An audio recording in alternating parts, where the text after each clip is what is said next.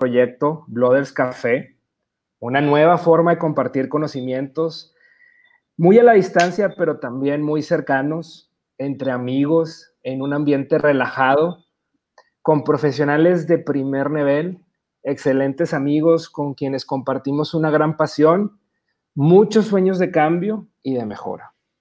A todos los que estamos aquí nos une la misma pasión y tenemos muchísimo que compartir.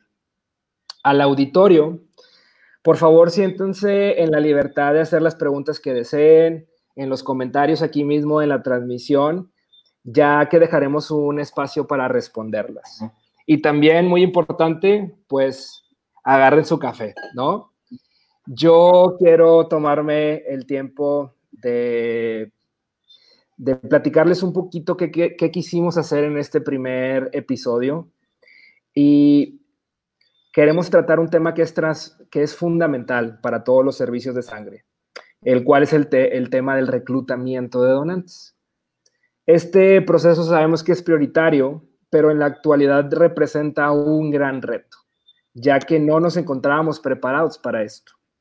definitivamente el SARS-CoV-2 nos está retando en el área de la salud y como apasionados de la medicina transfusional que somos, pues estamos buscando la sinergia de nuevas herramientas según el entorno particular de cada país. Sabemos que la comunidad de medicina transfuncional es amplia, pero a la vez es compacta y en el camino nos hemos encontrado a muchísimos amigos que en conjunto tenemos el mismo objetivo. Eh, quiero darle la bienvenida al doctor Armando, a la química Clotilde y los quiero dejar con la química Coti, que será la anfitriona y host de este eh, proyecto que empezamos y que estamos muy contentos de, anunciar el día de hoy, que es eh, Blooders Café. Eh, Química, bienvenida, muchas gracias. Doctor, también muchas gracias por estar aquí con nosotros. Un gusto, César. Muchas gracias por la introducción, César. Bienvenidos a todos los que ya estoy viendo que se están conectando. Eh, les pedimos una disculpa. Dentro de un momento se conecta también la otra ponente. Tuvo. Ahora estamos más ocupados de lo que de lo que parecería, ¿no? Todos estamos en casa, pero estamos con más cosas que hacer, porque además tenemos que atender a la casa sin, sin medida, ¿no? Entonces, este, insisto, gracias, bienvenidos. Queremos que, como, como lo dijo César, en esta ocasión sea una plática un poco más relajada, una plática de estas sabrosas que tenemos durante los congresos, que de pronto nos reunimos con los, con los amigos con los que hemos coincidido en muchas partes del mundo, en muchas partes del país, y que nos ayudan a transportarnos un poco, a aterrizar todos los puntos de, de convergencia que hemos tenido o que tenemos constantemente y discutir un poco los puntos de divergencia pero en el ambiente de los amigos en, las en los que sentimos la confianza para compartir todo. Primero voy a leer un poco el resumen curricular del, doctor, que este, me va a llevar dos horas por la cantidad de trabajo que ha hecho siempre, pero no, vamos a resumirlo un poco, aunque su, eh, su presentación tendría que ser bastante más larga. El doctor Armando Cortés nos acompaña de Cali, Colombia es médico, eh, es director del Banco de Sangre y Laboratorio Clínico del Hospital Universitario del Valle. Eh, eh, fue director del Laboratorio de Patología y Bancos de Sangre, ha sido director en la, de Banco de Sangre en la Cruz Roja y ha ocupado muchos puestos directivos en ese mismo contexto. Ha sido profesor en varias universidades, tiene 102 publicaciones de artículos en revistas tanto colombianas como, internacionales, todas indexadas, y ha eh, producido 27 libros.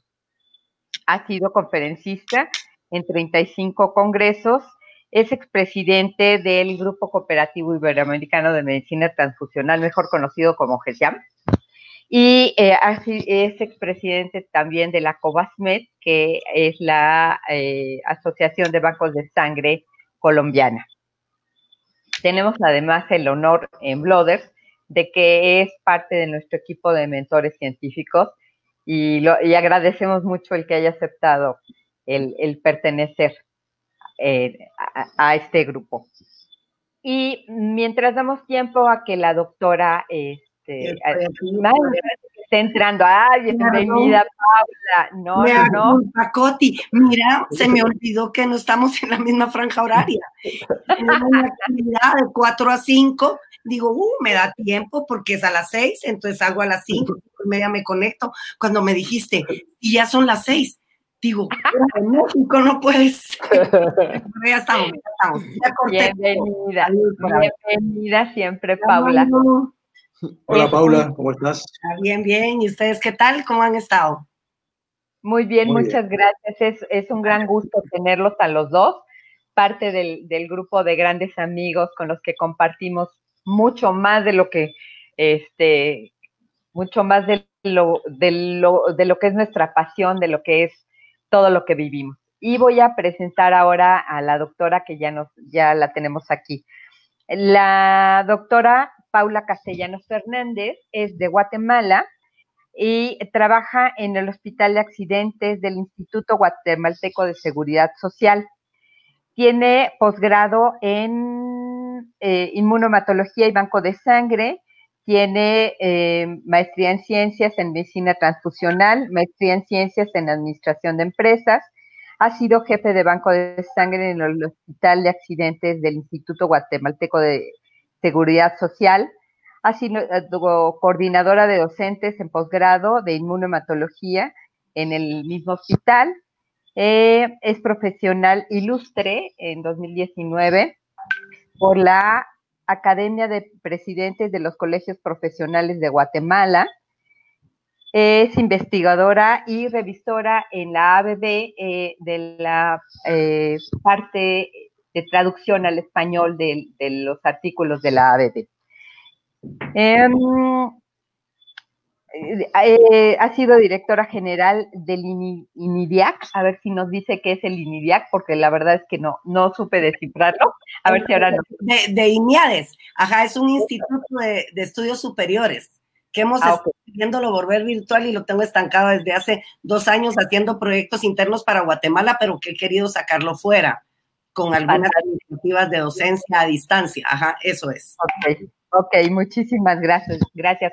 Ahorita está como responsable del programa de la colecta de plasma eh, de convalecientes de SARS-CoV-2.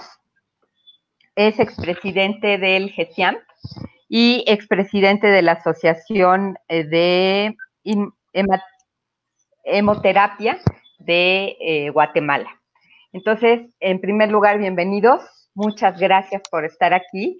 Y quisiera que en primera instancia compartiéramos un poquito la experiencia. Tenemos aquí una diferencia importante en cuanto a la cantidad de donantes eh, voluntarios de sangre. Tenemos eh, en, en, Colombia el reporte de la OPS dice que tienen más de 91% de donación voluntaria y 94%. en Guatemala 94%. Y en Guatemala estamos, eh, en posición muy similar a México. Dice que tenemos 5.44%, ¿no? Sí, andamos como por, ya hemos subido un poquito, estamos alrededor del seis y medio, siete, pero igual no tenemos donación voluntaria. Eso no es tener donación voluntaria. Ajá. Eso básicamente es real, como tú lo dices. Es, y, y, a pesar de, de, que en Colombia haya una donación voluntaria tan elevada, esto no es un trabajo de un día. Esto es un trabajo constante, siempre hay nuevas generaciones con las que tenemos que estarnos comunicando. Quisiera que nos comentaran cómo ha sido eh, que llegaron a ese 94% en el caso de Colombia y cómo ha sido que llegaron a este 7, a este 6% en Guatemala. Comenzamos Armando, si eres tan amable. Bueno, en primer lugar agradecerles a César, a Coti por la invitación. Es un gusto compartir también con, con, con Paula, Sí, ya claro. poco, muy poco nos vemos, pero ya, es que sea una, una oportunidad para compartir experiencias. Hace, muy, hace mucha falta. Mm. Y también a todos los eh, asistentes al, al, a, esta, a este evento. Es un honor también compartir con ustedes. Ojalá eh, podamos eh, aportar algunas experiencias que podamos compartir todos aquí vamos, seguramente a aprender porque este COVID nos está enseñando demasiadas, demasiadas cosas. Bueno, sí, eh, realmente en Colombia el 94% de la donación es voluntaria. Eh, yo creo que en, buena parte de ese logro se debe a la organización del país en la, red de sangre. Tenemos un Ministerio de Salud eh, pues encargado de la normatividad. No es que sea muy ágil el Ministerio de Salud en la normatividad, pero por lo menos nos ha dado unos lineamientos generales que nos permite movernos en, nuestras actividades. El Instituto Nacional de Salud, que tiene a cargo la coordinación de la red de sangre, donde hay un grupo de personas muy jóvenes, muy entusiastas, que han tenido la fortuna de estar trabajando muchos años alrededor de la, red de sangre. Eso es una, fortaleza. No hay cambios eh, en el personal, de manera que hay una continuidad en, el programa. Eh, el INVIMA, Instituto de Vigilancia de medicamentos y alimentos, muy parecido a la, FDA en los Estados Unidos, que hace un, control y vigilancia también de los bancos de sangre. Todos los bancos de sangre en el país son visitados anualmente, una revisión muy rigurosa, muy exigente para el cumplimiento de la normatividad, con facultad policiva de cerrar eh, establecimientos y de comisar productos en caso de que no se cumplan con los requisitos de la, de la normatividad. Y en Colombia está dentro de la normatividad que la donación debe ser libre, voluntaria y consciente. De tal manera que, que una, una, estrategia de, eh, que es revisada muy minuciosamente por, por el INVIMA es que el banco de sangre tenga programas y tenga proyección de donación voluntaria de sangre. En, en, Colombia no se puede abrir un banco de sangre si, si usted no presenta un proyecto de donación voluntaria de sangre. Usted no puede decir, yo voy a colectar sangre dentro de los hospitales, yo voy a colectar sangre eh, eh, intrafamiliar. Esa no es una, una estrategia válida para, para, el Estado para poder eh, acercar un banco de sangre, comienza a, hacer sus labores. De que eso es muy importante, la estructura de la red. Ha habido un proceso de centralización, centralización en el país. Hace 10 años atrás habían 250 bancos de sangre en Colombia. Hoy, hoy hay 84 bancos de sangre en Colombia. Hay un proceso de centralización. Y eso no ha implicado reducción de la, de la colecta de sangre. Por el contrario, ha habido un incremento de la colecta de sangre. Y el impacto es en la, en la, en la tasa de donación voluntaria. estas instituciones que son más grandes que, que, que, era lo tradicional antes, que eran microbancos de sangre, pues tienen la fortaleza de tener equipos de promoción, personal especializado dedicado a la educación, a la información y a promover la donación voluntaria de sangre que ese, ese, es una de las otras Y el otro, diría yo que es eh, eh, también iniciativas de líderes, de líderes de opinión. En Colombia tenemos unos líderes eh, de opinión que han tenido un impacto significativo también en, la, en el cambio de, de mentalidad hacia la donación voluntaria. Ahora, aunque tenemos un 94% de donación voluntaria, aún no estamos contentos porque la donación voluntaria habitual y repetitiva es solamente el 35%. O sea, una de cada tres bolsas de sangre que se colecta en Colombia procede de un donante habitual repetitivo, o sea, una, persona eh, comprometida con, los programas. Y eso, pues sabemos que tenemos que llevarlo un, poco más, más hacia arriba. Pero esto es un proceso que, que requiere, requiere, requiere tiempo. en Colombia hay, la mayoría de los bancos de sangre que hay son hospitalarios están dentro de hospitales. Pero hay los bancos de sangre más grandes son extrahospitalarios, son bancos de sangre distribuidores. O sea, son grandes centros de, de, de colección de sangre.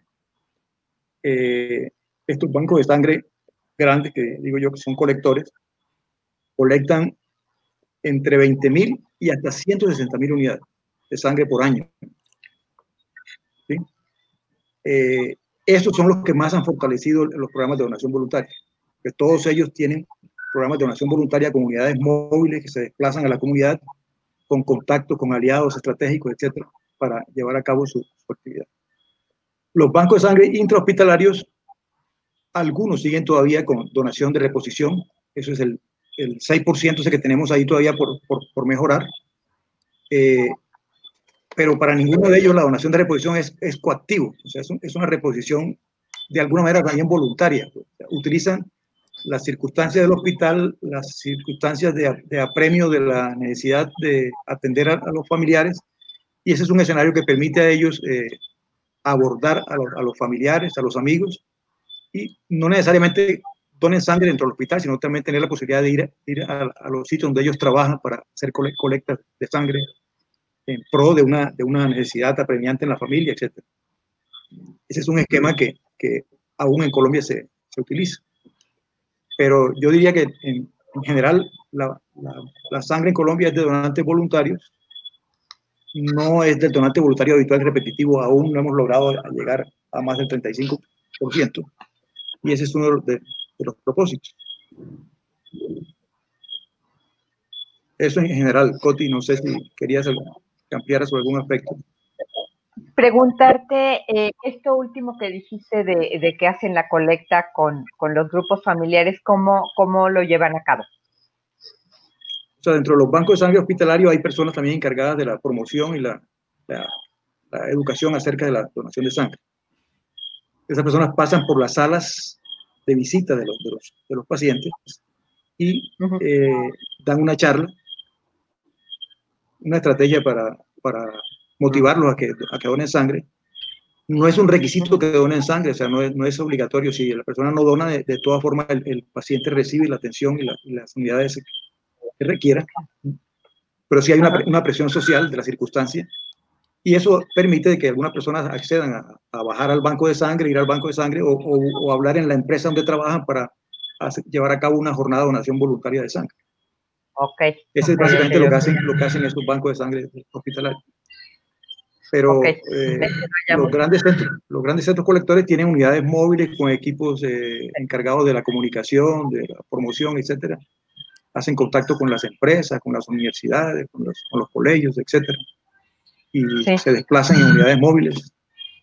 Bancos de sangre que tienen 5, 6, 12, 15 unidades móviles y están todos los días planeando eh, en diferentes puntos de la ciudad o de las ciudades campañas de donación de sangre, jornadas de donación de sangre. Y de esas campañas, eh, estaba yo revisando que tienes más del 70%, bueno, tienen más del 70% de colección, ¿no? De, estas campañas extramuros. Eh, cerca del 80% son, son realmente las sangre colectadas en, en campañas extramuros. Ok.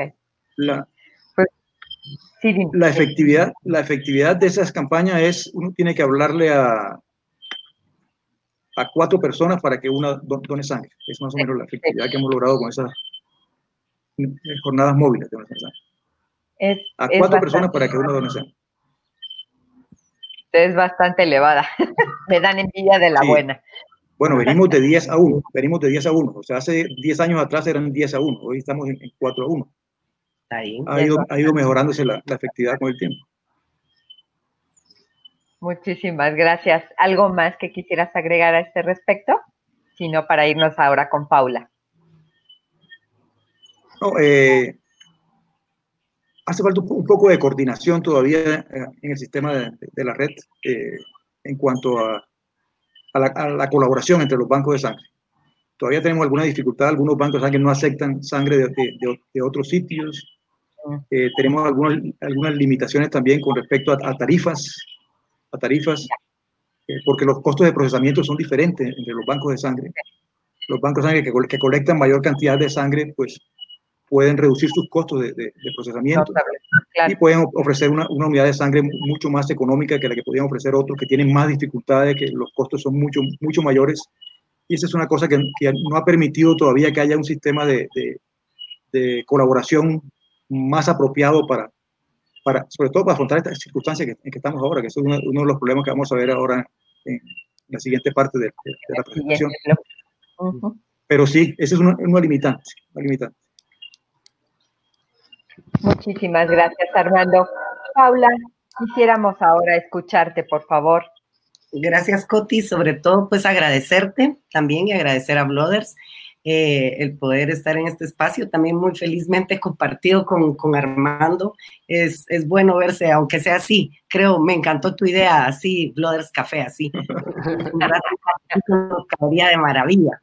Bueno, con respecto al tema de Guatemala, eh, creo que no es muy distante al de México, tú bien lo, lo mencionaste, somos países muy vecinos, muy hermanos y lamentablemente pues no hemos llegado a esos números que, que se manejan en otras partes del mundo, ni siquiera de del cono sur, digamos, como es el caso de Colombia.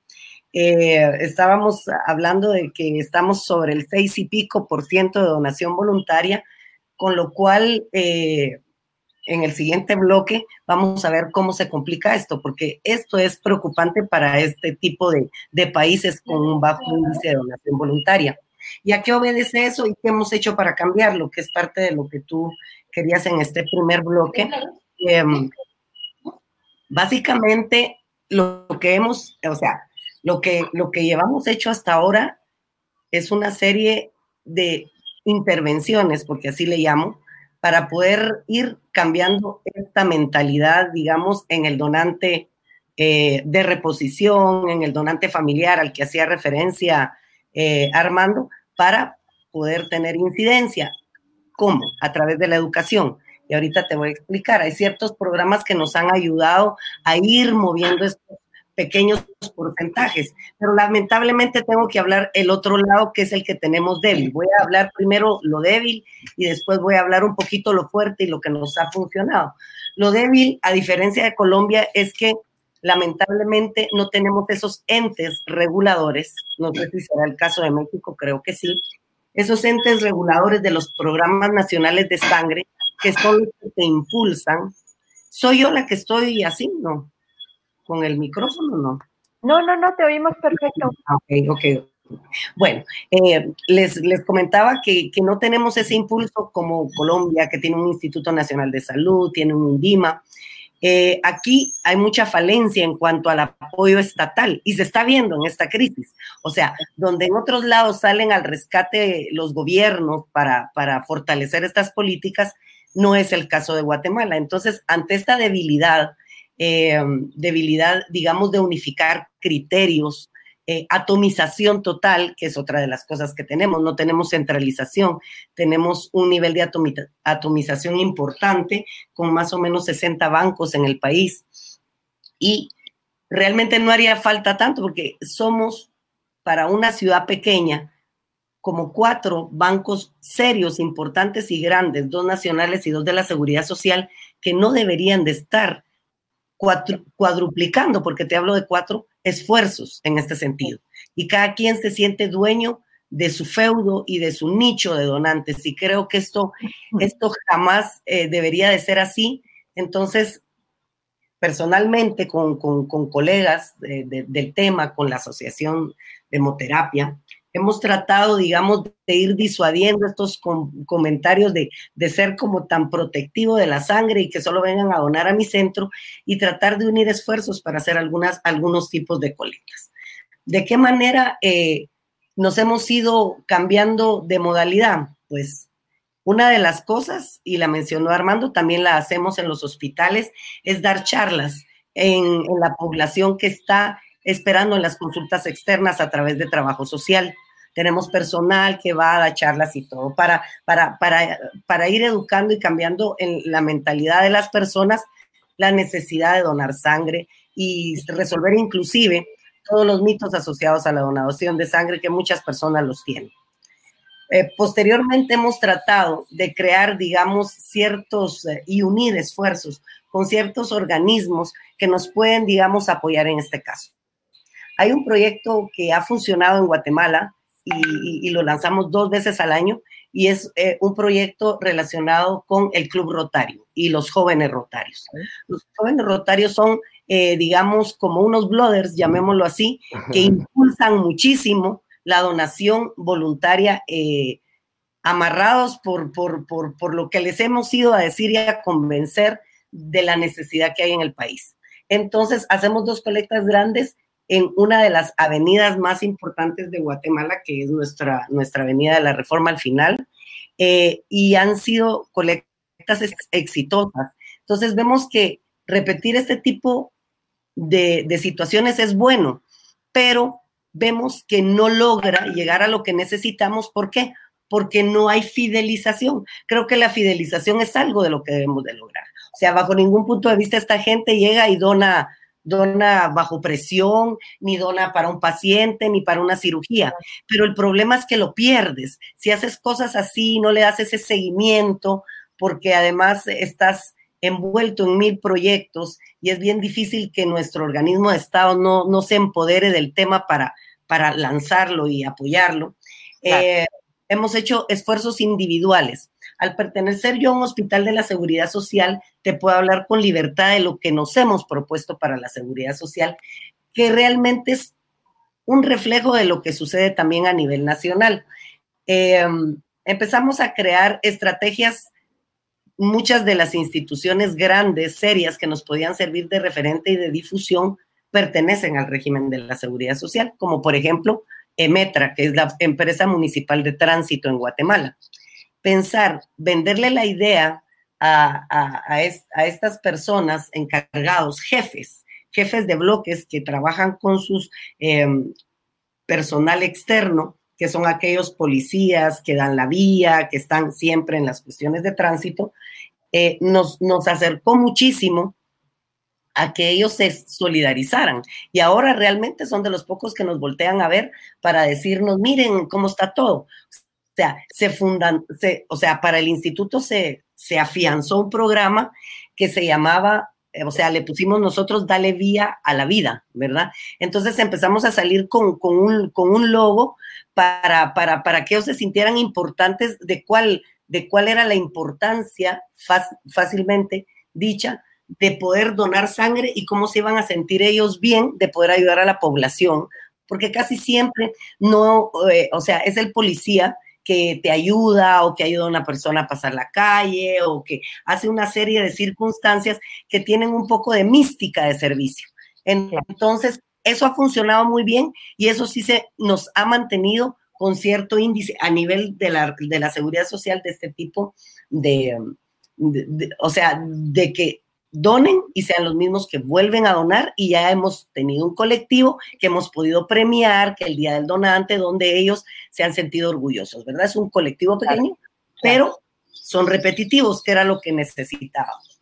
Por otro lado, un programa de empresas que son afiliadas también al régimen, donde se nos ocurrió pensar que muchas de las empresas, y yendo a estos centros comerciales, agarramos a varios empresarios eh, que nos dieran cabida para formar líderes que nosotros pudiéramos educar y ellos ser promotores y que formaran sus asociaciones de donantes voluntarios dentro de su empresa. Eh, empezamos a trabajar con una y es la única que tenemos hasta ahora, tenemos otra en puertas, eh, pero han sido las estrategias, volviendo al tema, que nos han funcionado para ir como levantando estos pequeños, estos pequeños picos realmente es, es correcto pensar que va a ser muy difícil mientras no haya un compromiso de nación, a pesar, como dijo, como dijo Armando, en nuestra ley también está claramente dicho que la donación debe ser voluntaria. O sea, está totalmente, o sea, si la gente a la que le pedimos sangre en los hospitales por las cirugías se diera cuenta de esto, podrían aplicar esa ley para no querer donar, porque realmente en algún momento está muy clarificado que la donación debe ser sujeta a programas y que debe ser voluntaria y que no debe ser remunerada. Pero lastimosamente todos estos programas son programas propios, hechos en casa por nosotros mismos. Con la difusión, lo más que hemos llegado, sí he visto cambios, te lo digo de verdad, he visto cambios pero uno quisiera los cambios que ve en otros países. ¿Por qué he visto cambios? Porque veo de repente, a lo mejor en mi mismo hospital, que la gente empoderada del tema de comunicación social lanza un banner y pone eh, criterios para, para, ser aceptado como donante de sangre, ¿verdad? Criterios de selección del donador. Y, los publicitan en el hospital y a veces hacen muchas cosas eh, publicitándose, pasan videos, en circuito cerrado. Eh, pero te digo, esto decae, funciona un tiempo, después viene otra persona y tiene otras cosas que hacer. O sea, son cosas, intervenciones, como yo lo llamé al inicio, que hemos venido haciendo, pero que no se consolidan como una política a largo plazo y entonces vas perdiendo. En, en, ese tiempo pruebas otra cosa y pruebas otra cosa. Amén de que nosotros nos hemos equipado los bancos de sangre con camillas móviles. Yo tengo 12 camillas móviles preciosas con eh, agitadores báscula. Eh, no tenemos un, bus de colecta, pero lo tiene Cruz Roja, lo tiene el Estado, lo tiene el Programa Nacional de Sangre. Entonces, cuando ellos hacen sus, colectas, nos, nos unimos a ellos con tal de que vean que el mensaje es el mismo, que necesitamos, que lo que necesitamos es sangre para Guatemala y no para un, hospital en particular, ¿verdad? Eso es básicamente. muchísimas gracias por, eh, muchísimas gracias por la, por, por, lo que nos has comentado, porque además nos situó mucho en nuestras realidades, ¿no? César, ¿querías comentar algo? Sí, que se me hace muy interesante. Eh, eh, primero voy con la doctora Paula y regreso con el doctor Armando, que me llama mucho la atención eh, que esta parte, como decía, que se sienten como particularmente dueños de cierto feudo, ¿no? En México tenemos un sistema de salud fragmentado. Tenemos Secretaría de Salud, tenemos eh, Pemex, Marina y algunos otros, ¿no? Son seis subsistemas de un sistema público de salud con lo cual complica muchísimo esta cuestión. Y luego tenemos toda la parte privada. Entonces, eh, entiendo que también eh, el sistema público está fragmentado, también allá en, en Guatemala, doctora. Totalmente, totalmente. Eso es parte de que la seguridad social tiene componente público, pero también tiene componente privado. Entonces no es empresa privada, pero tampoco es pública. Entonces sale del esquema. Los, por otro lado está el sector privado y por el otro el sector público. O sea, está fragmentada en tres sectores. Entonces eso lo complica. Básicamente igual que como estamos nosotros. Sí. Es muy, muy parecido el esquema. Y quisiera preguntarle eh, ahora al doctor Armando, ¿cómo es ese sistema esa articulación pública-privada en Colombia y cómo funciona, porque creo que también nos enfrentamos a diversos retos, particularmente empezando por la constitución de nuestros sistemas de salud, ¿no? Sí.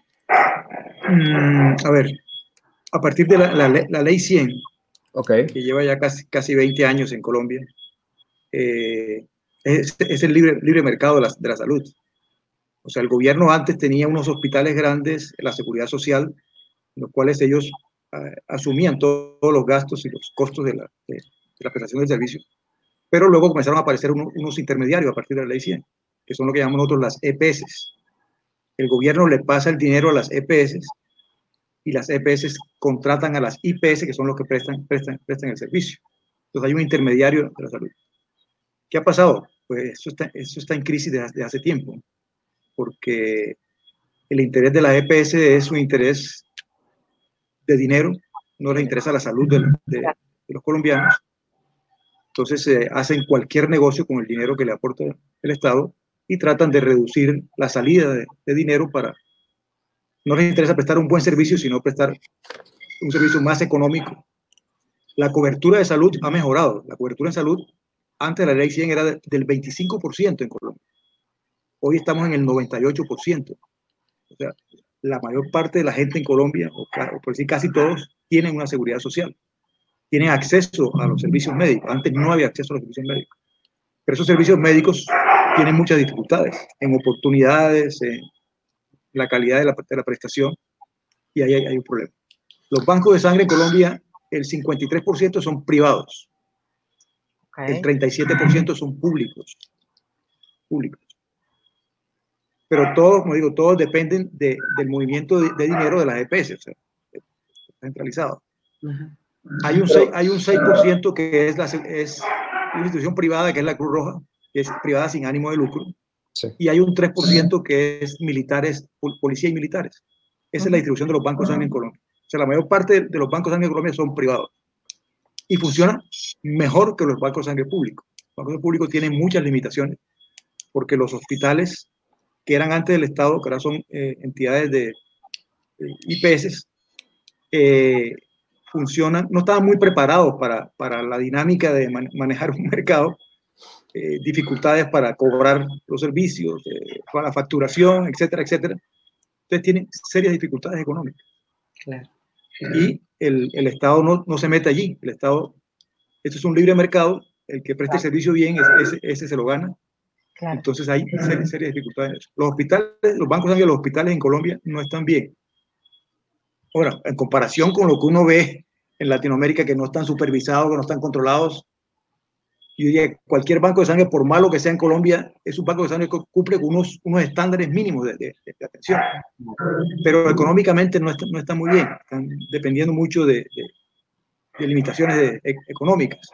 En cambio, los privados están, están muy bien. El banco de sangre privado está muy bien. Un banco de sangre que compite con cualquier banco de sangre en, el mundo en cuanto a tecnología, en, en capacidad y están haciendo promoción de la donación de sangre y tienen fortalecido, tienen 100 personas trabajando en promoción de la donación de sangre. ¿Quién se puede dar el lujo de tener 100 personas trabajando en promoción de la donación de sangre? Un banco de sangre. Uno si, si agatas alcanza para 3 o 4 o 5 personas dedicadas a eso. Ellos tienen 100 personas trabajando, pues colectan sangre en, todo el país. Claro. Una industria bien, montada. Muchas gracias por, por, perdón, doctora. Adelante realmente esa es la diferencia. No sé si México será igual, pero esa es precisamente la diferencia entre ellos y nosotros.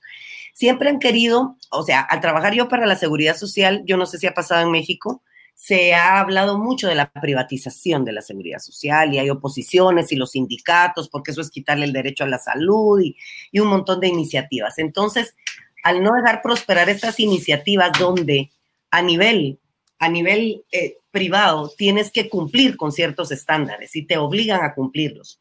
Porque a mí me encanta eso que tiene Colombia del INVIMA, o sea, hay rigidez y la gente le teme.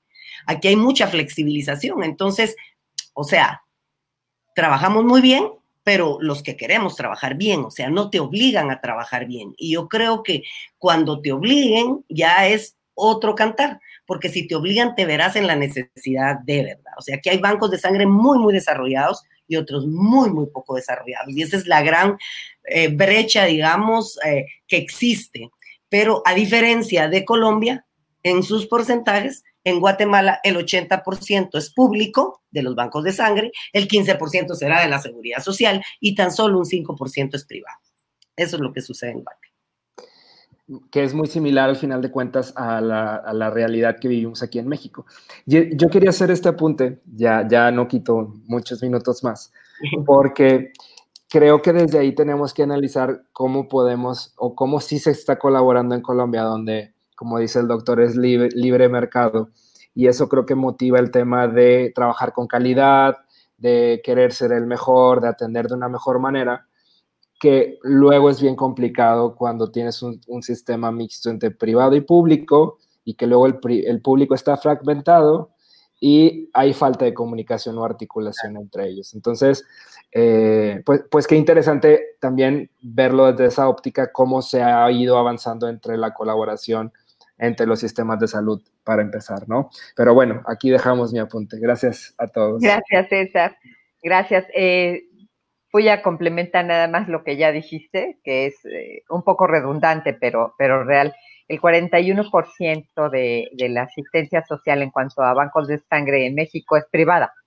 Eh, ofrece demanda, ofrece oferta y definitivamente en muchas ocasiones mejora los estándares.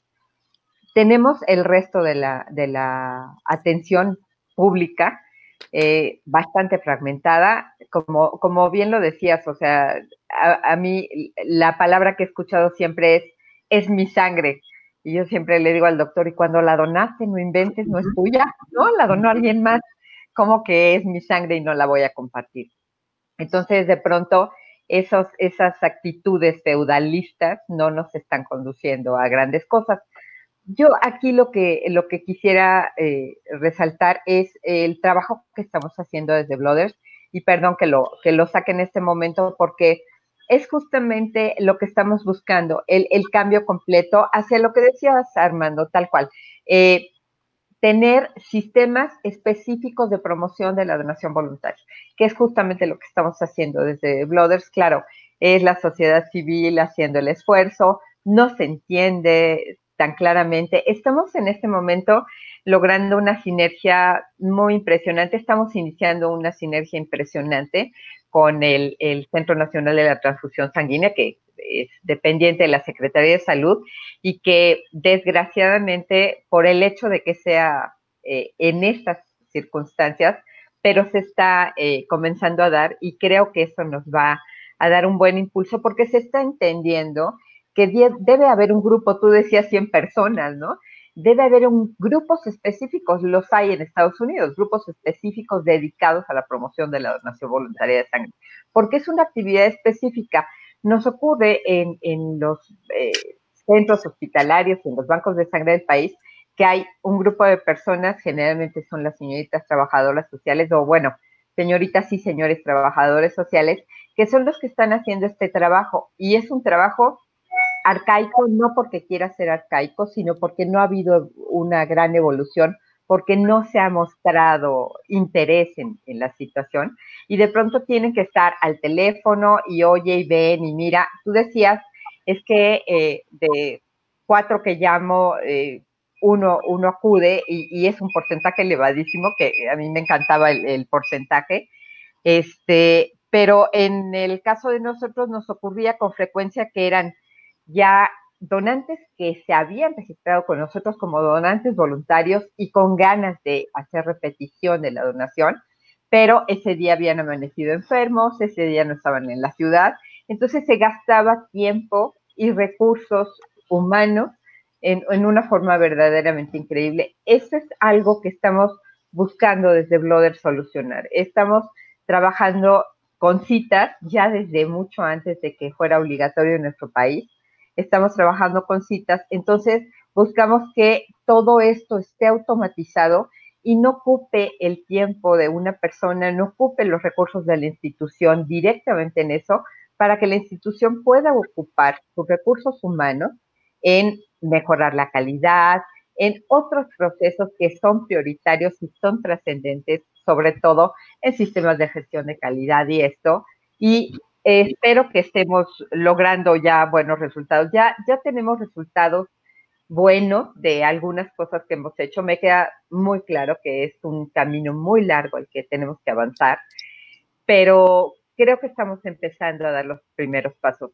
Hemos trabajado eso y ahora que decías también de las colectas extramuros, nosotros hemos aterrizado las colectas extramuros en una forma un poco diferente. Paula, tú decías que, tienes unos, unos sillones fantásticos y un día nos mandas una foto para que nos los presumas, por favor. los presto.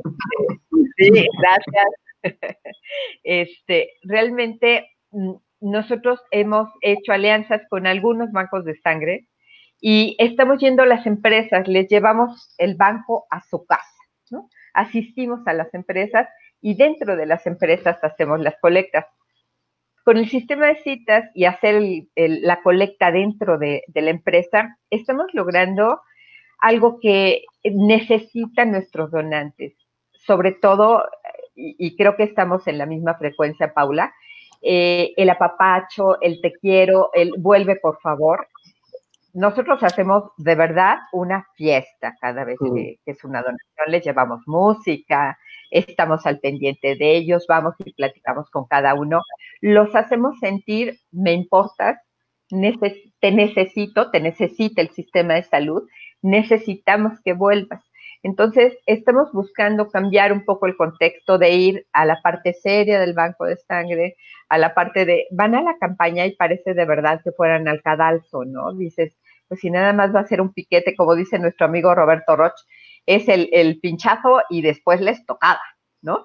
Es, Así con esa sensación van los donantes, ¿no? Y lo que queremos es cambiar el contexto. Si les decimos, pues si el piquete de la aguja va a doler, pues sí, sí es una aguja, ¿no? Claro que te va a doler, pero piensa en la satisfacción que vas a tener y tal y tal. Y nos ha dado muy buen resultado. Y la medición ha sido, por ejemplo, nosotros enviamos una encuesta de calidad de cómo estamos realizando los procesos y ellos nos responden. Y tengo el orgullo de decir que estamos en 9.6% de satisfacción al usuario, lo cual quiere decir que nos falta, como dices Armando, eh, eh, tenemos que llegar a ese 10, pero estamos bien, o sea, quiere decir que vamos bien, que necesitamos más esfuerzo definitivamente, pero que vamos bien, que vamos en un buen camino. Y bueno, vamos dándole un, cambiecito a esto. Me gustaría ahora, volvemos eh, en el mismo sentido, Armando, que nos platicaras qué cambios se han estado haciendo ahora eh, con la aparición del, como decía la chiquita, un malvado bicho que anda allá afuera, que nos persigue, ¿no? ¿Qué cambios han tenido que hacer? bueno, un cambio total, radical de, la noche a la mañana, porque la, la, cuarentena nacional se aplicó en Colombia limitando considerablemente la salida de las personas a la calle. Solamente podían estar fuera en la calle personal de salud, personal de, de, la, de la banca, bancos, servicios alimentarios, supermercados y nadie más. Eran solo los únicos que podían estar en la calle. Entonces, los bancos de sangre que dependían de las jornadas de donación voluntaria en, empresas, en universidades, pues se vieron de un día a otro sin, sin a dónde ir. Pero afortunadamente esos bancos de sangre, que son los bancos de sangre centralizados, los grandes, los que tienen esos recursos de, de promoción eh, dimensionados, eh, son los que menos, menos han sufrido eh, con el impacto, porque ellos con sus, sus, sus bases de información de, donantes, el contacto regular con ellos, simplemente cambiaron los escenarios. En vez de ser las universidades, las empresas, son los condominios, los sitios donde viven las personas. Entonces las unidades móviles van a los condominios donde, donde viven las personas. Y son los mismos donantes que han sido los donantes voluntarios de, comprometidos con la institución los que han facilitado que las personas donen sangre allí. Okay, eh, esos son los que menos han sufrido. Ahora, los bancos de sangre... Quisiera que nos aclararas, quisiera que nos aclararas, este, ¿van con el camioncito y en el camioncito se hace la colecta? Se hace la colecta, sí. Ahora, hay, hay, hay, limitaciones porque a veces no dejan ingresar, ingresar los camiones a, a, las unidades residenciales, eh, pero a veces se hacen en la calle. En la calle. Hay unos que van y buscan, buscan al donante a la casa, lo traen a la, a la, sede para que donen y luego lo regresan a la casa. Wow. Okay. O sea, ha habido, ha habido diferentes, diferentes estrategias, pero en general la que más ha funcionado es ir allá a un sitio donde viven, donde hay 500 casas, 500 habitaciones y ahí eh, hacen una colecta, de, una colecta de sangre. O sea, la donación en general se ha reducido en un 30 a 60%, la donación de sangre. 30 a 60%.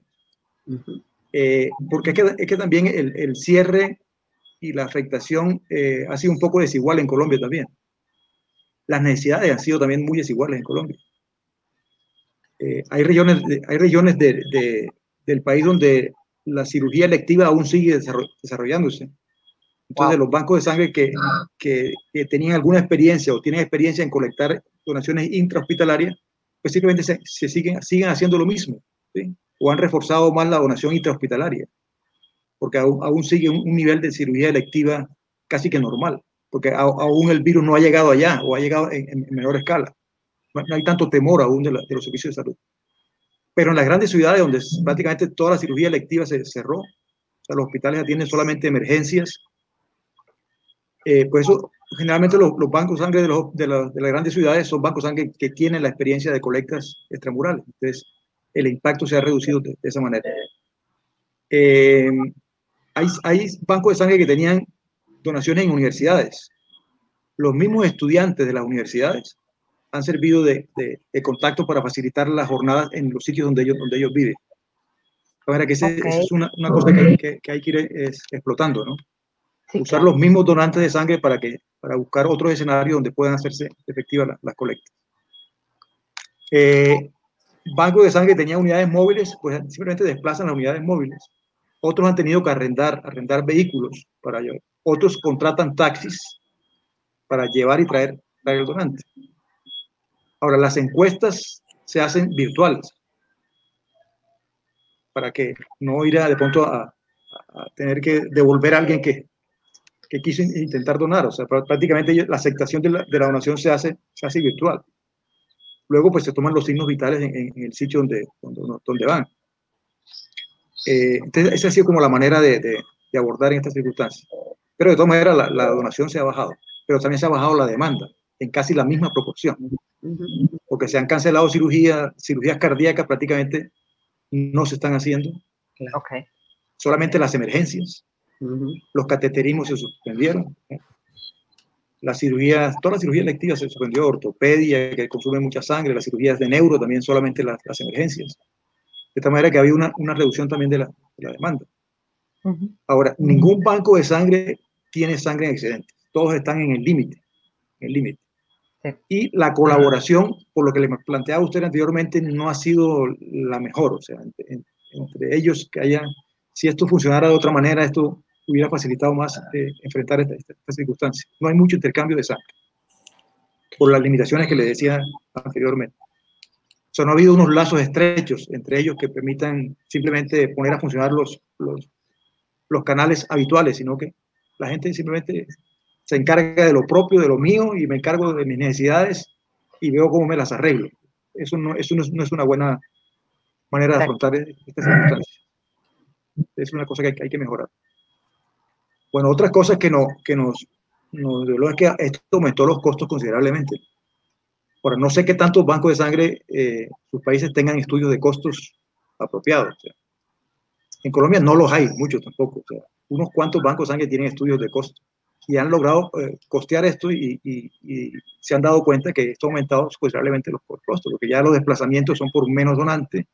Mm. Eh, un gasto importante ha sido los elementos de protección personal, que no sé si, si ha pasado en los países de ustedes, pero hay una especulación tremenda sobre esto, porque las mascarillas se agotaron, los, eh, los guantes se agotaron, las soluciones gel se agotaron y aumentaron 10 o 20 veces el precio, el precio habitual.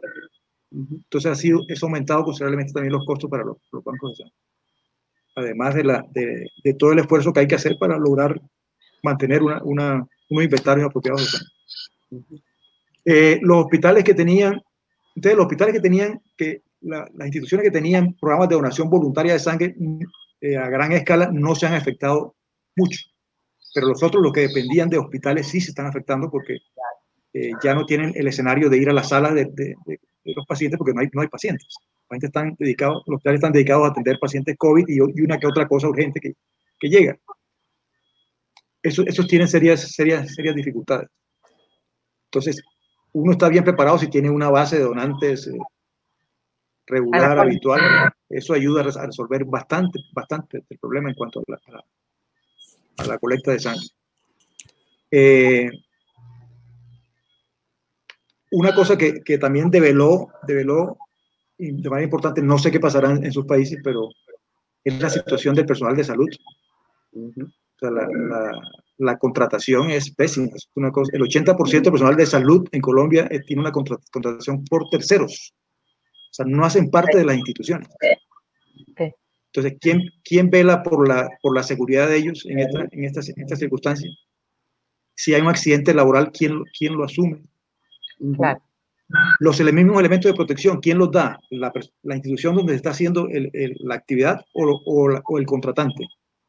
Entonces, una dificultad seria en esto y todavía estamos en esa, en, esa discusión. De tal manera que, que ese es otro, otro problema serio. yo creo que esto nos está develando también que la manera de que tenemos que ir hacia, hacia otro lado. O sea, las instituciones tienen que tener su propio personal, la, la, vinculación tiene que ser directa tiene que, no podemos estar dependiendo de, otras personas que en circunstancias como esta nos dejan, nos dejan colgados, con serias dificultades. Esa es otra de las cosas difíciles que ha habido para, para afrontar acá. Eh, los sistemas de información también, quienes tenían sistemas de información débiles, pues tuvieron muchas más dificultades eh, para todo, para colectar, para reorganizar sus, sus, esquemas de trabajo, para actualizar sus procedimientos. Muy serias dificultades. De manera que, que esto nos plantea unos problemas eh, grandes. Sabemos que no, de lo que no estamos preparados para esto. Si teníamos planes de emergencia, eran planes que no correspondían a, a estas cosas, a, estas dimensiones. Se quedaron cortos los planes de emergencia. La realidad tenemos que, siempre estar velando por, por, varios escenarios, tres escenarios mínimos, un escenario catastrófico, uno, uno regular y otro el, el, el, más leve, pero no estábamos preparados para, para afrontar esto nos ha tocado aprender, aprender demasiado. Muchísimas no sé gracias. Si algo ¿Querías algo que aclarar, para aclarar de... Eh, nada más con respecto a la entrevista clínica. Me dices que hacen una, eh, llenan primero una, una encuesta, supongo, y eh, una encuesta clínica y hay una revisión clínica por parte de algún médico, una auscultación o algo. O sea, cuando, cuando la, el llenado de la encuesta es, es, virtual, ¿no? Es a través de sistema. Sí. Eh, pero la persona antes de donar tiene que ser revisada por, en Colombia tiene que ser una enfermera, un técnico, que acá llamamos bacteriólogo, o un, médico. O sea, siempre tiene que tener la, firma de una persona de Ok. Pero ya la temperatura no la tomamos en, la mitad del procedimiento, sino que la tomamos al, inicio. O sea, la, primera, la primera prueba que le hacemos a los donantes es si, está con fiebre o no está con fiebre. Si está con fiebre, inmediatamente se deriva para, para otra, otra instancia. Claro. Eso cambió un poco el esquema de, atención. Claro. Lo del distanciamiento social también eh, hay que aplicarlo también en el banco de sangre, entonces ya no tenemos la, la gran cantidad de, de, camillas para donar, sino que se redujo la cantidad de camillas para donar.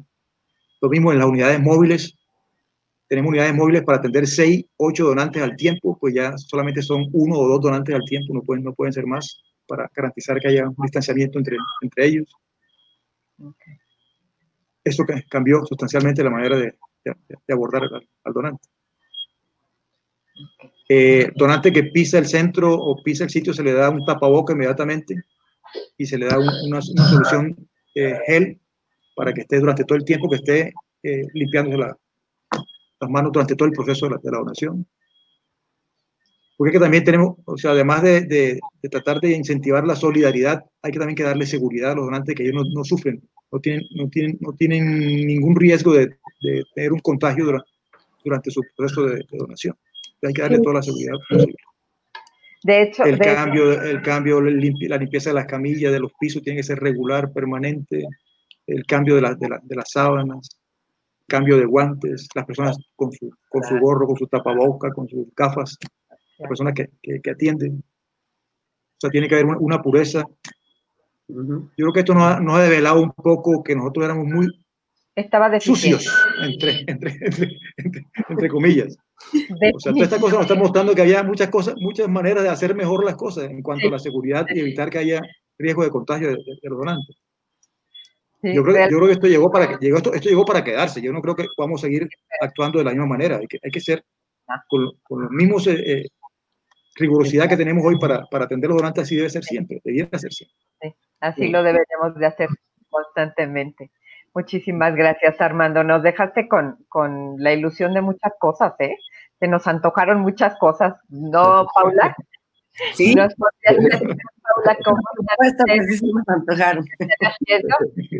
Sí, es cierto, sí. Eh, ¿Qué, qué están haciendo ahora ustedes? ¿Cómo han hecho los cambios ustedes? Sí, muchas de las cosas se comparten, ¿verdad? Porque personal como nosotros, que estamos en equipos de tarea multidisciplinarios, ves lo que hace uno, lo que hace el otro y lo quieres importar a tu país e imitar. Yo empezaría diciendo dos cosas. Eh, tiene toda la razón eh, Armando al decir que no estábamos preparados para esto. No estábamos preparados bajo ningún punto de vista, pero no solo en los bancos de sangre, personalmente. En ningún ámbito estábamos, a todos nos agarró por sorpresa. Entonces, esto solo lo voy a unir a tus dos últimos comentarios, Coti, porque definitivamente tiene mucho que ver. Y uno es el tener equipos fortalecidos de la promoción, que en nuestros hospitales lo reforzamos. Dijiste que la trabajadora social o el mismo personal del banco, somos los mismos para todo. Y en época de crisis no puedes estar promoviendo, no puedes estar atendiendo, que eso que se trabaje menos es mentira, se trabaja más porque estás con muchas más presiones y muchas más cosas que tienes que controlar. Entonces esa es una falencia, o sea, no tener eso nos lleva a definitivamente tener debilitados esos sistemas. No se ha tomado la, donación voluntaria dentro de nuestros hospitales al no estar, digamos, centralizado como un equipo de promoción y como un, eh, una gerencia aparte que va a funcionar y va a gestionar esa promoción. Y por otro lado, nos dimos cuenta de la falencia de la donación voluntaria. Al, al, donante quiere ser bien atendido y seguro que ese es el que está viendo sus frutos Colombia. Si tú ya le has hecho toda esa concientización de lo que hablaban Brothers, eh, voy a usar las palabras de un gran amigo español, se las voy a robar. No hay unas, o sea, no hay una segunda oportunidad para llevarse una primera buena impresión. O sea, realmente tienes desde el inicio que tratar a esas personas de una buena manera, porque al final de cuentas es tu materia prima y te están haciendo, la gente se cree que, que el favor se los estamos haciendo nosotros a ellos, y no es así. Entonces, visto desde esa perspectiva, ¿cómo quedamos? Mal. Mi donación, te voy a hablar de la mía, cayó un 70%. Yo, a diferencia del resto de, de, de, de, hospitales, soy de emergencia, entonces me incluyo entre las que sí necesitan sangre.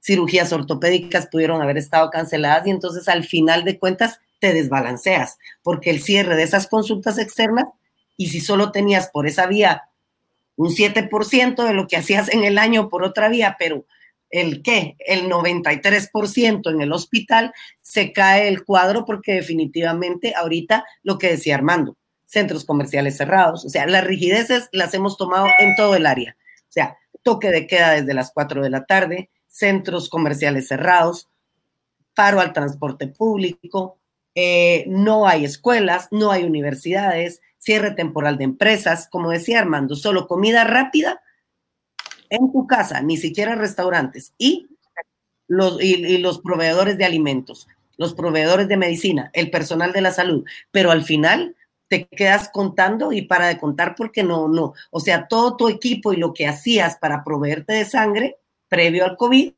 ahora ha sufrido pues eh, intensamente esta, esta tensión y esta crisis por no estar preparados, como bien él puntualiza, que su gente de, o sea, la gente en Colombia que, que tenía y, tenía sus colectivos eh, de donación voluntaria no han sufrido, mientras que las donaciones intrahospitalarias han caído y seguirán cayendo, porque aunque les plantees una maravilla, no es el momento ahorita para estar dentro de un hospital, lamentablemente. O sea, eso, a eso también le huye el donante. O sea, con todo este ruido que es atemorizante a todas luces para cualquiera, eh, vemos que, que, cómo le vas a vender la idea en estos momentos que vaya a donar al hospital. Cree que se va a contagiar aunque le des el tapabocas o mascarilla, aunque le des lo que le des. Hay una serie como de, de psicosis que nos ha llevado a lo que también decía Armando, una exacerbación de los insumos porque hay, hay cosas que guardando la distancia, y lo hemos probado, y ahorita no nos podemos quejar porque es un bombardeo de toda la información de COVID, eh, no es necesario a veces ciertas cosas para ciertos procesos, pero para que él se sienta protegido. Ahora sí, en, en, Guatemala ya es obligatorio en esta semana estando en la calle si no te multan la mascarilla, pero desde el inicio de la pandemia, cuando no habían casos ni comunitarios, pues la gente podía manejarlo de otra forma. Sin embargo, se sentía que no quería que ni te le acercaras, por ejemplo, al brazo o, creía que eso se transmite por otra cosa. O sea, hay mucha psicosis, independientemente de que sigas todos los protocolos, como decía Armando. Nosotros también desinfección de camillas, eh, por ejemplo, las bolitas esas apresuradoras del flujo sanguíneo, nosotros las metemos en unos guantes estériles, el guante se tira, porque no vas a tener una bolita por cada donante que te llega, eso es, y no va, ¿qué vas a hacer en ese momento? Entonces, tratamos de eso, gel, eh, invertir, digamos, el proceso a la entrada al banco, porque obviamente la temperatura no era algo que se hacía hasta cierta parte en el examen físico. Entonces ahora lo hacemos antes porque para qué vas a proseguir, ¿verdad? Y quien dice esto, pues una serie de cambios que se han ido dando. ¿Y qué hacer? ¿Cómo hacemos con los donantes? Muy parecido. O sea, yo oía eso de los condominios y fue una de las propuestas que yo hice en mi hospital. Se lanzaron cartas, cada quien del personal que tiene ciertos sectores donde vive, llevamos cartas entonces a la administración del edificio y para ver si hay interés, da una mini encuesta, a ver si hay interés y entonces se desplazan a colectar ahí. O sea, eh, no hay, no hay otra. Y seguir pidiendo que nos lleven donantes. Entonces también se nos ocurrió, hagamos esto. Como la gente no quiere venir al hospital, lancemos una campaña interna, porque los pacientes, los médicos se quejan de que no hay sangre para sus pacientes, pero ¿qué tanto puedes hacer tú por ese paciente? ¿Qué tanto vas a hacer tú para que entonces no me eches el muerto a mí? Porque no hay sangre porque no hay donantes, entonces dona tú. Entonces llamamos la, la, campaña Dona tú y hicimos una cuestión y la publicitamos y hicimos una jornada móvil de los, del mes completo dentro del hospital para personal sanitario. Y así, inventándonos, reinventándonos, porque es lo único que nos queda en estos momentos, tratar de hacer nuevas cosas y, que, y pedirle a Dios que, que funcionen, ¿verdad? Porque eh, estás todo el tiempo con, con, con, la, con el alma en vilo, queriendo ver que, que, que, no te vayas a quedar sin sangre, sobre todo en un hospital de emergencia, pues gracias a Dios hemos ido paleando las circunstancias, pero es algo de las cosas que pues que se nos han, que se nos han ocurrido, ¿verdad? Definitivamente. Hay que ser creativo. En, época de crisis creo que te vuelves más creativo. Y, y, así, pero muy, muy parecido a lo que estamos viviendo todos, creo yo. Tienes toda la razón. Realmente para nosotros los cambios básicos han sido, no trabajábamos por citas, el 96 y pico por ciento de la gente eran eh, donantes, la verdad es que obligados, porque podríamos decir que eran donantes eh, eh, voluntarios, porque los hacíamos llegar, porque los habíamos convencido, pero realmente eran donantes a los que estábamos obligando a donar, porque es tu tío, es tu primo, el que está internado, entonces dona por él. Entonces estábamos cometiendo el, grave error, no con mala intención, pero con la intención de tener buenas reservas dentro de los bancos de sangre, pero, pero era un error, era un error que estábamos llevando a cabo. Y como tú dices, o sea, al final la realidad nos dio una bofetada en la cara, ¿no? Eh, dos cosas. Una, como dices bien, Armando, estábamos trabajando muy sucio según nosotros estábamos limpios, ¿no? Pero realmente sí, realmente nos vino a dar una sacudida dentro de los sistemas de salud de cuántas veces hemos, por falta de tiempo, por flojera, por lo que tú quieras, hemos cometido errores higiénicos garrafales, ¿no? Y la otra es, bueno, eh, estábamos obligando a la gente y, qué otra opción había. Eh, lanzó una, una plataforma de, sistema de citas en eh, concordancia con la Secretaría de Salud y con el Centro Nacional de Transfusión Sanguínea, en la que se pidió específicamente que, los temas, que la asistencia de la gente fuera a través de citas, definitivamente. Y eh, Blooders está participando, eh, compartiendo en forma gratuita con todos los bancos que quieran sumarse. Estamos buscando la unidad nos pasaba lo mismo que, a ustedes, nos pasa lo mismo que, a ustedes en Guatemala. Hay mucha atomización y lo mismo que ustedes en Colombia. La sangre es mía, o sea, con la pena, ¿no? Yo me quedo con esta sangre y, entonces ahora lo que estamos haciendo es buscar que se comparta, que efectivamente los recursos sanguíneos se compartan, se distribuyan con un objetivo común. Al final, nuestro objetivo común es la salud del paciente, como lo queramos ver. Y si no hay buenas entradas, tampoco va a haber buenas salidas. Y si no hay entradas, tampoco va a haber salidas. Entonces es definitivo el, cierre de, la, de, la, de todo el círculo en ese, en ese tipo de sistemas. Como México se está sumando es a través de que se hagan citas. Quiero decirles que en, en, esta semana aproximadamente, ¿verdad, César? Hemos tenido una respuesta verdaderamente increíble de la gente sorprendente para mí, ya estoy muy viejita y he visto muchas cosas, y la verdad es que he visto un cambio radical eh, en la gente. La gente sí quiere ayudar, pero tiene miedo, ¿no? Entonces, esto de a través de citas, con el máximo de higiene, etcétera, y que lo ven y que lo viven, ha, ha empezado a cambiar las cosas. Necesitamos, estamos en los primeros días de una respuesta muy elevada con respecto a lo que esperábamos, y bueno, en adelante va, va a tener que, vamos a tener que ir haciendo mediciones a ver si es algo, como tú dices, una reinvención que llegó para quedarse, ¿no? Necesitamos todavía más estudios, pero, pero así como nos golpeó en la cara la realidad, probablemente este golpe nos haga reflexionar, reinventarnos e ir hacia, hacia otro lado. Sí, correcto. Este, me gustaría ir cerrando porque ya estamos eh, sobre el tiempo. La verdad es que la plática ha estado deliciosa. La, he disfrutado muchísimo y sé que quienes nos están escuchando también han podido disfrutar la plática porque compartimos mucho, ¿no? Compartimos más de lo que nos podemos imaginar. Y me gustaría en unos cinco minutos que eh, voláramos un poco nuestras imaginaciones y, pensáramos qué tenemos de retos hacia el futuro.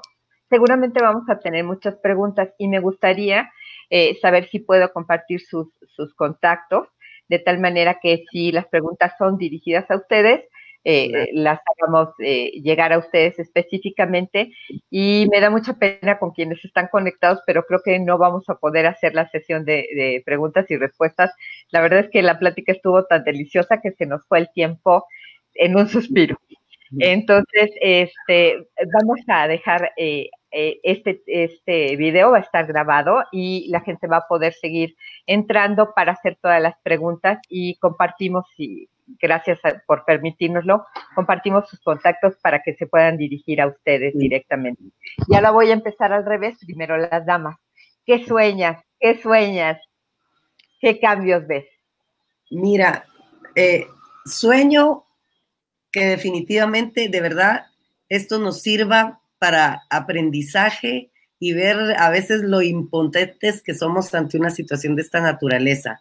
Eh, um, sueño hacer algunos cambios hasta en mi vida personal porque te crees que todo lo tienes y de, repente la vida te lo arrebata, o sea, estás lejos de seres queridos, muchas veces turnando en el trabajo porque como eres de la quinceañera edad ya no te quieren muy cerca y con problemas de incompetencia asociados menos, entonces te, te, cuidan, ¿verdad? Eso es algo bueno, te cuidan, pero dices, no, o sea, esto implica un cambio un cambio, un cambio en las personas, un cambio en la vida de cada quien y un cambio hasta en, la manera de ver el trabajo. Como decía, como decía Armando, definitivamente eh, que se queden ciertas cosas que han venido a revolucionarse porque son buenas. O sea, eh, yo no comparto el distanciamiento social y obviamente yo creo que Armando me va a entender muy bien. Soy una persona muy, muy sociable.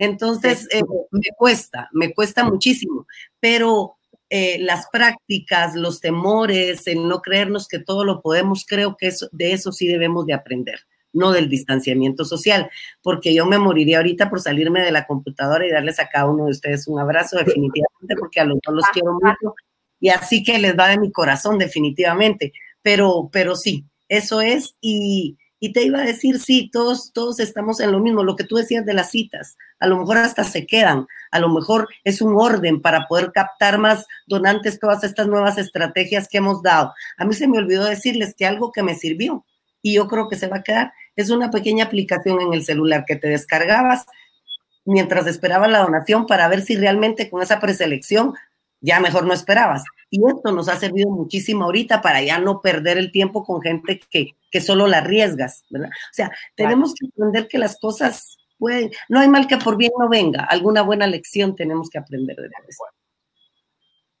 Muchísimas gracias, Paula. Este, ¿con qué sueñas, Armando?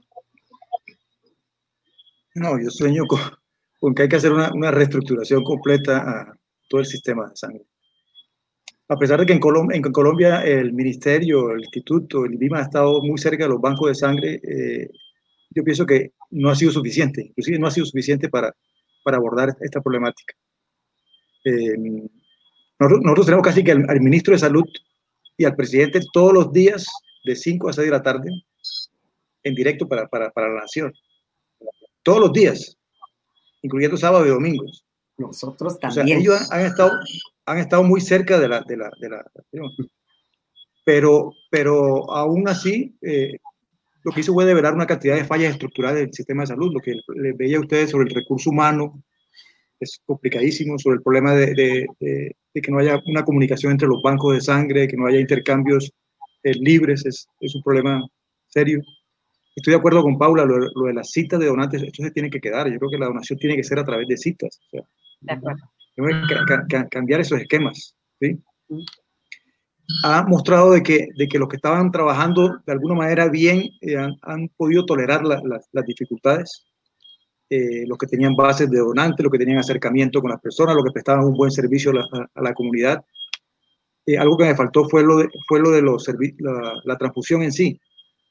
Cuando se reduce la, la, oferta de sangre, hay que reducir la, demanda de sangre.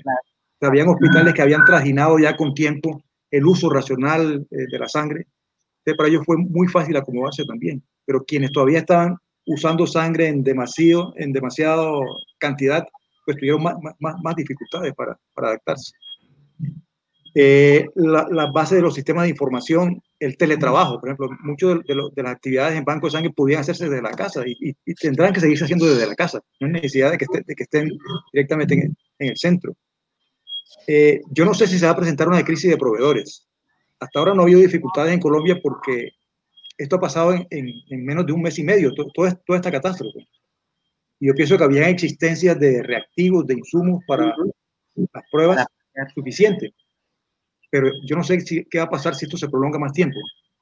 Con problemas de, de vuelos eh, internacionales, nosotros no fabricamos nada, todo lo traemos, lo traemos, lo traemos de afuera. Yo no sé qué tanto los, los proveedores de, de, insumos van a, van a poder aguantar por cuánto tiempo esto.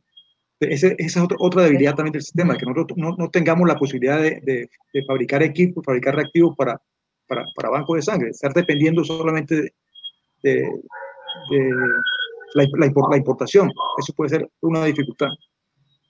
Eh,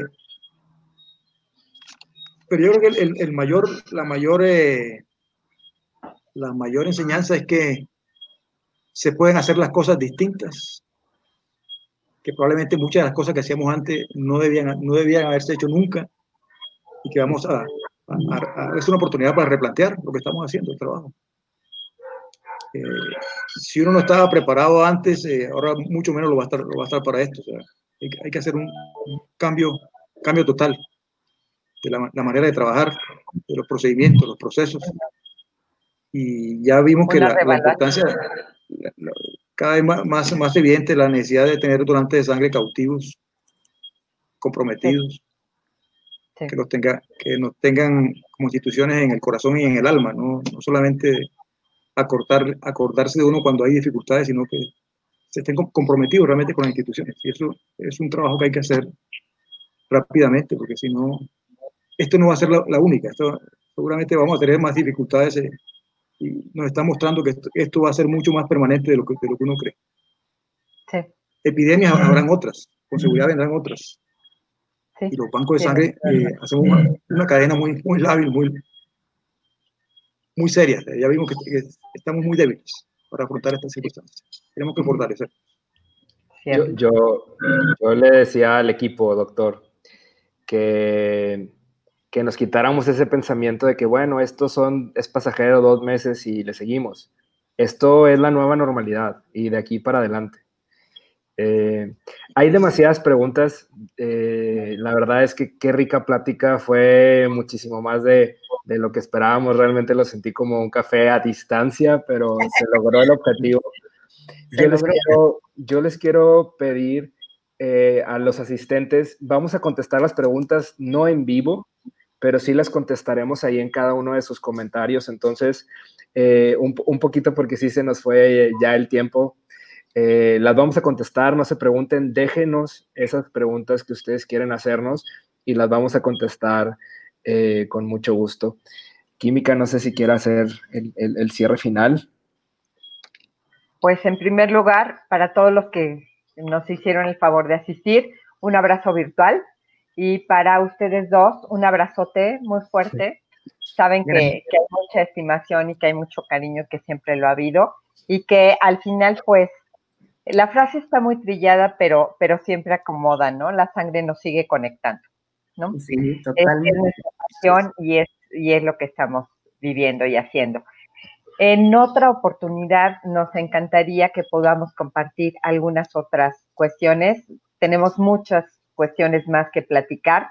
Y los invitamos a todos a que eh, en unos días más vamos a, a, ver, todavía no tenemos bien definida el tiempo, pero vamos a tener más sesiones como estas con grandes amigos y con grandes personalidades como son este par de, de grandes amigos y grandes científicos. Gracias, Coti. Muchas gracias. Un abrazo para gracias. los dos. Gracias. Muchas, que muchas gracias, Coti, César, por la invitación gracias. y qué gusto verte, Paula. Un abrazo, igual, igual. un beso. Chao. Desde mi corazón. Saludos a todos. Saludos, doctor. Muchas gracias. Gracias, nos vemos, adiós. Nos vemos, con permiso. Chao. Gracias. A, a los que siguen en la transmisión.